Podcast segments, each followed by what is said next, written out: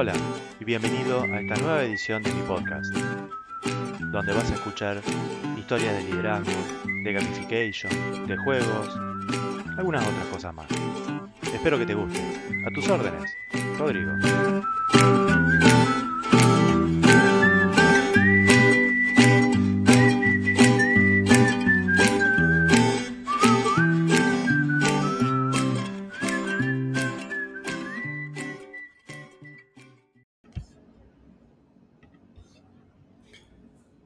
Liderando en la oscuridad de la distancia es algo que realmente puede dejarnos algún temor. Hacernos visibles con la luz de nuestra humanidad es lo que nos forja como líderes. Bienvenidos a este nuevo y breve capítulo de mi podcast. Hoy voy a continuar con la segunda parte de El comienzo del liderazgo. El primer paso. Estás en recursos humanos con una entrevista en profundidad donde te están evaluando como potencial líder. Y por supuesto, hiciste tus análisis, analizaste los pros y contras y demás, y estás empujado por tu propia motivación a crecer como líder, como individuo, en la empresa y en tu carrera profesional. Hasta que llegas a esa pregunta que sabes que van a hacerte, que practicaste en el espejo muchas veces y lo sabes de memoria. ¿Y por qué tenemos que elegirte a ti y no a otra persona?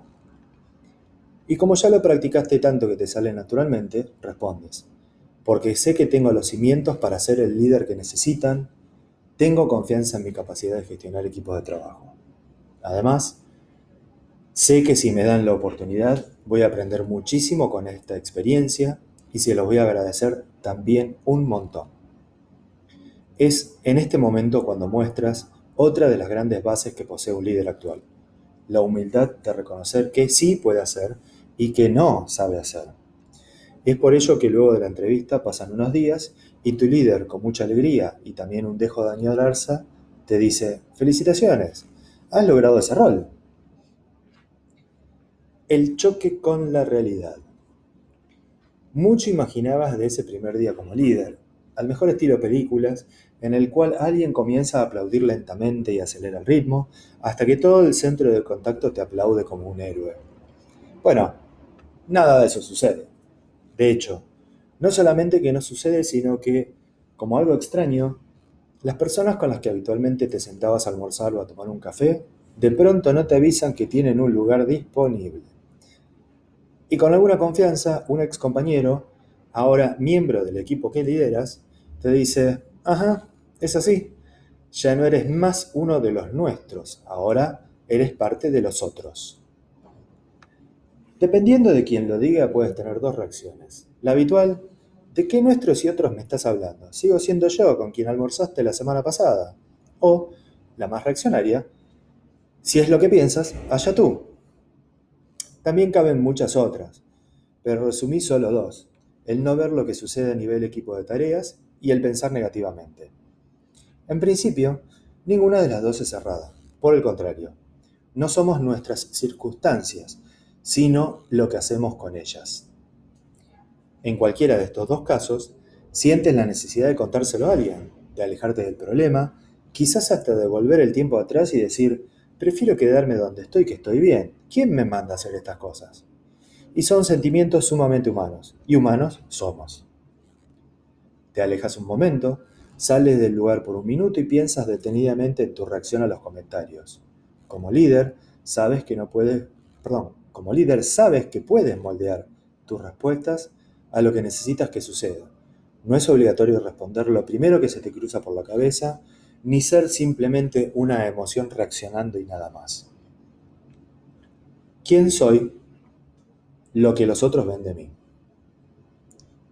En ese momento tan crucial es que empieza a marcar una gran diferencia entre quién eres y lo que las otras personas ven de ti.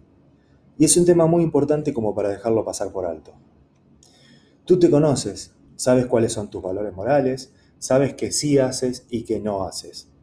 También sabes cuáles son tus puntos fuertes y tus puntos débiles. Y lo más importante de todo, cuando accionas bien, lo disfrutas, cuando reaccionas mal, lo reconoces. El camino de liderazgo que estás empezando a transitar está lleno de este tipo de decisiones. Si haces lo que consideras correcto, seguramente algún amigo dejará de hacerlo. si haces lo que a otros les parece adecuado, es posible que traiciones tus propias ideas. Esta disyuntiva te va a acompañar durante toda tu carrera laboral y mucho más allá también. Y depende de qué decidas. Es el nombre y fama que vas a forjar de ti mismo. Ten presente algo, antes o después, todo se sabe. Si crees que puedes esconder algo, pues no. Si crees que alguien no se enterará de lo que dices y haces, ten presente que no es así. El mundo es chico y las noticias giran a gran velocidad. ¿Es por internet? No, para nada. Es porque tu reputación te precede. Y nadie mejor que tú para forjar tu propia reputación con los valores que consideras adecuados. Sí hace falta y no hace falta. No hace falta ser un mártir ni convertirse en uno. Sí hace falta actuar con inteligencia. Y también hace falta algo que sabes que necesitas hacer, pensar en el largo plazo. Hablar con honestidad no es decir sin filtro lo que se te ocurre, es saber cómo decir el mensaje que quieras transmitir. Y que el mensaje sea duro no significa que puedas o que tienes el derecho de lastimar o maltratar a quien tienes que decirlo. Es por esto mismo que cuando regresas del minuto que te tomaste, respondes algo del estilo, mira, yo sigo siendo la misma persona de la semana pasada, simplemente cumplo un rol distinto y cuando gustes, charlamos de lo que consideres oportuno.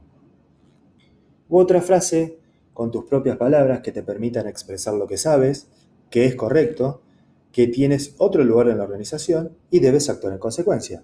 Y también que tú eres tú, con tus valores, tus errores y tus aciertos. Espero que les haya gustado esta segunda parte de la historia del comienzo de un líder. Los espero en la próxima edición y espero que puedan aplicar estos conceptos hoy mismo. A sus órdenes. Rodrigo. Postdata. En el documento en la web van a encontrar un enlace a la presentación que resume los principales valores, conceptos y nociones a lo que hago referencia. Muchas gracias por escuchar y por su tiempo. Que tengan un hermoso día.